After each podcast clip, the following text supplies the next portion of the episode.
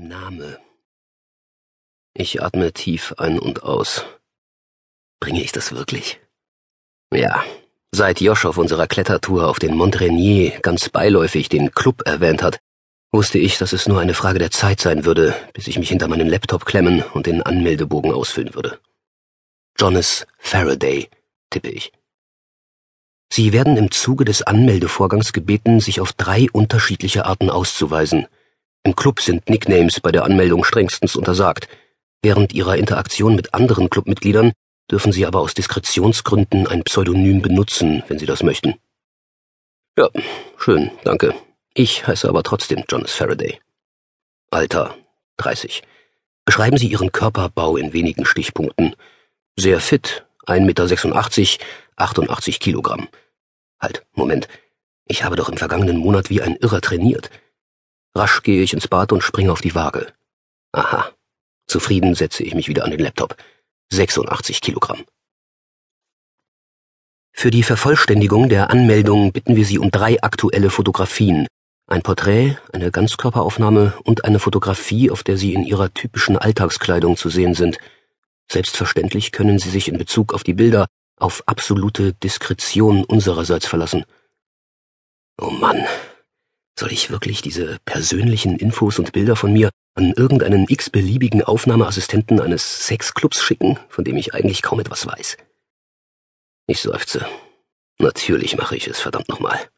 Auch wenn es in meinem Bauch wie wild rumort, weil ich ahne, dass ich drauf und dran bin, eine riesige Dummheit zu begehen. Es gibt trotzdem kein Zurück. Es ist echt unglaublich, Alter, erklärte mir mein Bruder, während er sich um festen Stand auf einem Felsen bemühte und mit der Hand nach dem nächsten Vorsprung tastete.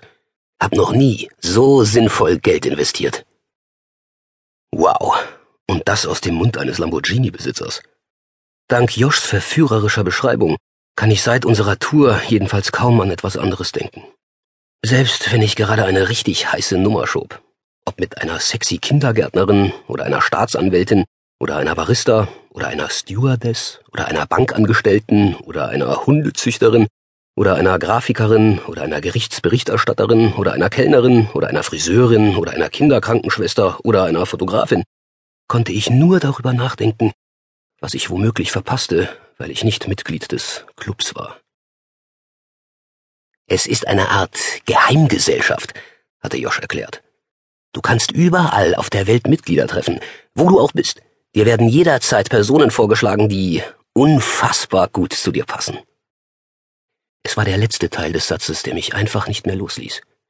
Dieser Aspekt interessierte mich viel mehr als die Tatsache, dass ich jederzeit überall auf der Welt Sex haben konnte. Denn eigentlich habe ich überhaupt keine Schwierigkeiten damit, Frauen abzuschleppen. Ich bin nur ungern so unverblümt, aber es lässt sich kaum anders sagen. Die Frauen werfen sich mir regelrecht an den Hals. Wahrscheinlich liegt es an meinem fantastischen Aussehen. Zumindest behaupten sie das. Und an meinem Geld, meine Vermutung. Und manchmal auch an dem Namen Faraday, der eigentlich nicht gerade ein Hauptgewinn ist. Ob jung oder alt, verheiratet oder alleinstehend, heiß oder unscheinbar, blond oder brünett, Bücherwurm oder Draufgängerin, kurvig oder extrem dünn, vollkommen egal. Ich kann sie alle haben. Ungefähr so, als würde ich mir im Fastfood-Restaurant meinen Lieblingsburger bestellen, je nach Lust und Laune. Und ja, in den vergangenen Jahren hatte ich permanent Lust auf die unterschiedlichsten Burger. Frauen, meine ich. Ständig. Ich bin regelrecht besessen von ihnen, und langsam aber sicher hasse ich mich dafür. Bevor sich jetzt irgendjemand angegriffen fühlt und sofort anfängt, alle Frauen aufzulisten, die ich niemals flachlegen könnte, naja, also Oprah oder Mutter Teresa hättest du niemals rumgekriegt, möchte ich an dieser Stelle kristallklar formulieren, worum es mir geht.